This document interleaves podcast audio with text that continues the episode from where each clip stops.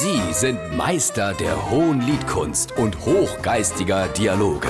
Sie sind Langhals und Dickhop. Jetzt auf SR3 Saarlandwelle.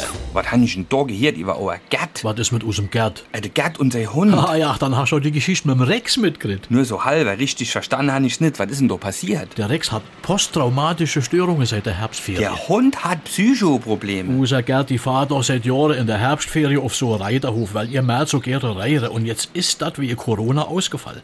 Die Märt haben den Bau abgerissen und grad wie der Balava am Kriegste war, ist der Rex durchs Wohnzimmer gelaufen und unser Gerd hat eine fatale Idee. Der Hund wird doch groß genug für ein Sattel. Ah, weh, Herr Uff, jetzt sah nur, der hat den Rex als Pferd gesattelt. Ich konnt's auch nicht glauben, aber genau so war's.